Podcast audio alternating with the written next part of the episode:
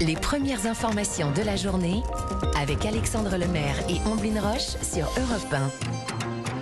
Votre pressing à l'heure du petit-déj et à 6h11 sur Europe 1 comme chaque matin, les articles à ne pas manquer dans les journaux. Dimitri Vernet, qu'avez-vous lu ce matin? Eh bien, moi, je vais commencer par une question, si vous me permettez. Est-ce que vous aimez euh, l'artichaut, Ombline, Alexandre? Alors au petit-déjeuner, non, mais Non, sinon, bah. oui, beaucoup. je cours, pas, je cours pas après. Bon, euh, mais alors, bon. Mauvaise no- nouvelle pour vous, Alexandre, car je lis ce matin dans le quotidien Ouest France que l'artichaut pourrait bien disparaître de nos assiettes. Aucune Comment blague. Alors bon, Et oui, c'est c'est la conséquence d'un véritable désamour des Français pour cette fleur comestible notamment, et surtout chez les jeunes. Il n'y a qu'à regarder les chiffres pour s'en rendre compte. Près de 70% des consommateurs d'artichauts ont plus de 60 ans. Et oui, la, la jeune génération n'a plus vraiment un, un cœur d'artichaut. La raison, c'est l'évolution des habitudes alimentaires. Ouais. Dans une époque où le temps de préparation des plats se réduit, les artichauts et leurs 30 minutes de cuisson minimum ne séduisent plus vraiment. Résultat, les Français n'en consomment que 450 grammes par an, c'est très peu. Mmh. À titre de comparaison, les Italiens, eux, c'est 8 kilos par habitant Ah, effectivement. et par an.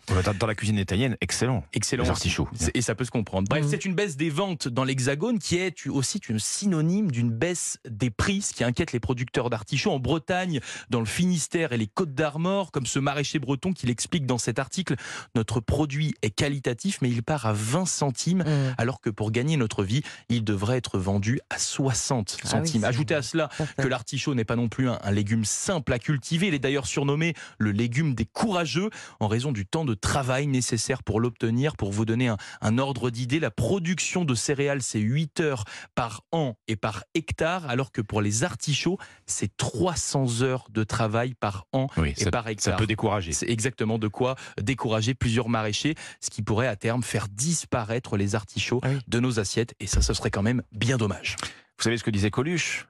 Je crois les savoir. artichauts Je crois savoir. Je repense à cette euh, fulgurance qu'il avait eu. Les artichauts, c'est le seul plat que quand t'as fini de manger, t'en as plus dans ton assiette que quand tu as commencé. C'est C'est tellement vrai, juste. J'adore ça. moi, Il avait tellement raison. Alors, euh, il y a le petite astuce pour l'été. En plus, ça marche euh, très bien avec les avec les sûr. copains. C'est les tartinades d'artichaut. Il y a- Ah, il y ça, a c'est des- bon, ouais, aussi, la oui, oui. trempette d'artichaut Oui. aussi. Ça- en plus, ça se prépare bien à la maison. Et puis, alors, il faut il excellent. faut une demi-journée parce qu'il faut les éplucher, mais euh, Le problème, c'est que c'est pas évident à trouver les beaux artichauts sur Non, les marchés. vrai. En dehors Eh de la oui, région de production, bien c'est sûr. mais, euh, voilà, c'est vrai. hein. hum, on devrait consacrer plus de temps aux artichauts Bon, en tout cas, on va s'arrêter là pour ce matin. pour aujourd'hui. Votre sélection, Ombline. On en parle dans les informations hein, ce matin sur Europe 1. Il était le dernier survivant du commandant euh, du commando Kiefer, ces Français qui ont débarqué sur les plages de Normandie le 6 juin 1944. Léon Gauthier est mort hier à l'âge de 100 ans et Libération ce matin lui consacre une double page. Il est né à Rennes le 27 octobre 1922. Léon Gauthier n'a que 17 ans lorsqu'il s'engage dans la marine nationale en septembre 1939 lorsque la France déclare la guerre à l'Allemagne.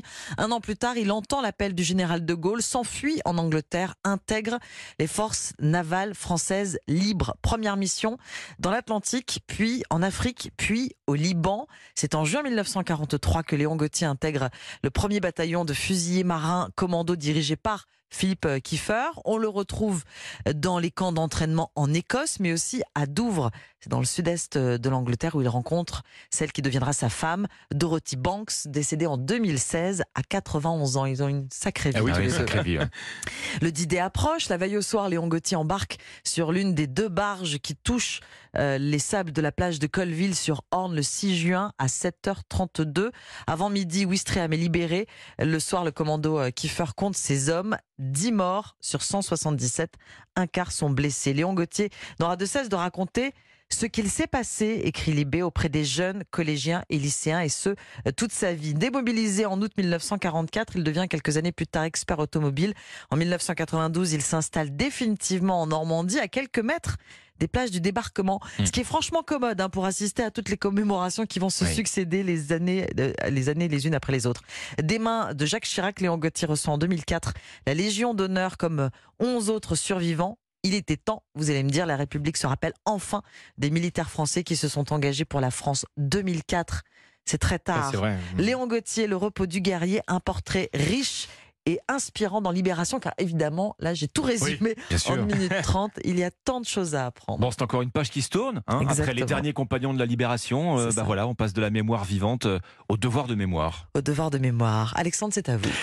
Ça y est, bah, c'est les vacances. Hein, euh, Et avant Presque. la plage, Presque. avant, la, je sais pas si vous allez à la plage, mais avant ou, ou même après, pour rien au monde, j'en suis sûr, vous ne manqueriez une petite balade au marché. Ah si oui. vous y allez cet été, ou plutôt quand vous y serez, Mm. bah, il se pourrait bien que vous vous retrouviez avec l'un de ces tracts dans les mains. Un tract de sensibilisation à la contrefaçon. Il va être distribué en grand nombre cet été, en Mhm. particulier euh, au bord de la mer Oui. car la lutte contre la, contrefaçon, elle ne prend pas de vacances. C'est ce que je lis ce vrai, matin c'est dans le Figaro qui nous donne ce chiffre. Mm, mm. Un consommateur sur trois s'est déjà fait duper en achetant un produit qu'il pensait authentique. 1 sur 3, d'accord. La dernière beaucoup, hein. paire de baskets à la mode, Ouais, d'accord. hein, des lunettes de soleil. Oui, c'est vrai aussi. De la ouais. maroquinerie de luxe, on va pas donner de marque évidemment. La France euh, a un secteur du luxe, on le sait, hein, d'autant plus réputé bah, qu'il est la cible privilégiée des filières de la contrefaçon. L'Association française de défense de la propriété intellectuelle a donc lancé hier sa nouvelle campagne à destination du public. La contrefaçon, c'est bidon. Ah. Alors, on C'est verra, pour les- on verra pour l'efficacité de la formule. Euh, en tout cas, voilà donc le fameux tract, le Oui. fameux message que vous devriez voir passer cet été sur votre lieu de vacances. hein. Être attentif au moment d'acheter, apprendre à se Mm. protéger des mauvaises surprises. Bah, en général, contrefaçon, le premier indice euh, qui trahit un produit contrefait, c'est le prix. hein. Oui, Euh, trop eh beau oui, pour être vrai. Mhm. En tout cas, si on s'y laisse prendre, on découvre assez tôt, deuxième indice, que le produit en question va tomber en lambeaux assez ça. rapidement. Les vac... ouais. Les, coutu- les coutures, pour Oui, ce qui est des sacs, pour, pour a les sacs. sacs, la maroquinerie de luxe, les coutures sont d'une finesse. Alors là, vraiment, c'est criant les Pour ce qui est des coutures. lunettes, les branches ou même le, Mais bien le- le sûr. verre que- qui, qui tombe au, au- au premier choc. Si Bon, ça voilà. bouge, c'est pas bon. Bon, en tout cas, les vacanciers français et étrangers vont être sensibilisés à la question à travers ces tracts. Donc, 12 millions d'articles contrefaits saisis l'an dernier en France, 3 millions de plus que l'année précédente. Donc, c'est un phénomène en, en- en expansion. Et donc, on- il y aura des tracts euh, pour euh, ça. ce- ce- ce- La pour- contrefaçon, c'est bidon. C'est la contrefaçon. Vous verrez ça sur les marchés Pour artisanaux, sensibiliser la. Lorsqu'on population. achètera notre artichaut. Voilà. La contrefaçon, c'est bidon. Exactement. Merci Alexandre. Merci Dimitri. C'était le pressing. Bon matin sur Europe.